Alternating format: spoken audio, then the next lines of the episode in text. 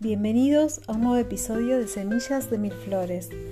Hoy vamos a estar reflexionando sobre el pasaje del Génesis que encontramos en el capítulo 21, los versículos 1 al 7. Eh, en mi Biblia se titula El nacimiento de Isaac. Voy a leerlo para, para que luego reflexionemos sobre esto. Dice así la palabra. Visitó Jehová a Sara, como había dicho, e hizo Jehová con Sara como había hablado.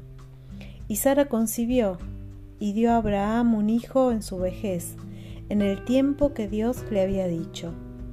Y llamó a Abraham el nombre de su hijo que le nació, que le dio a luz Sara, Isaac. Y circuncidó Abraham a su hijo Isaac de ocho días, como Dios le había mandado y era Abraham de cien años cuando nació Isaac su hijo.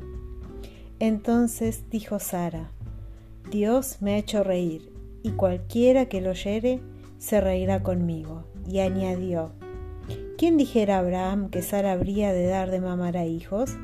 Pues le ha dado un hijo en su vejez.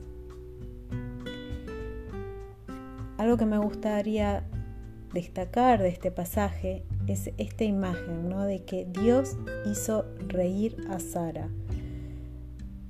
Podemos sentir, ¿no? El gozo de Sara en esa frase y a su vez esa invitación que nos hace a gozarnos con ella en el cumplimiento de la promesa de Dios.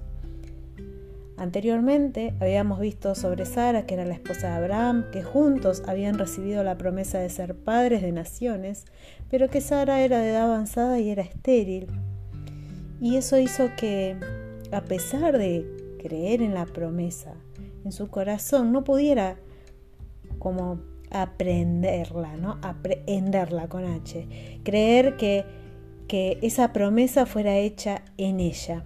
Y eso la llevó a tomar las malas decisiones de las que hablamos antes. Sin embargo, Dios hizo la obra en Sara cumplió su promesa más allá de lo considerado posible y restauró después de tantos años de aflicción y angustia la vida de Sara. Transformó todo en gozo a través de la realización de un imposible.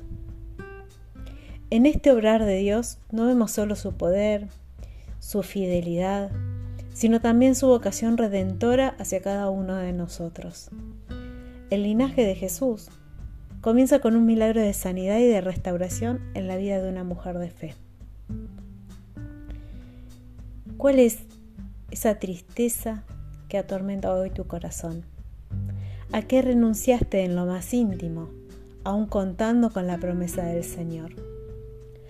Hoy te invito a tomar ese dolor y volver a entregarlo con fe a nuestro Padre Dios, con la confianza de que Él completará su obra sabiendo que nosotros somos sus hijos y herederos también de sus promesas. Te animo a renovar la esperanza en eso que ya diste por perdido o por imposible. No importa las circunstancias, lo que tus ojos humanos vean alrededor, nada es imposible para Dios. Tengan un fin de semana lleno del Espíritu y de la presencia de Dios. Los bendigo.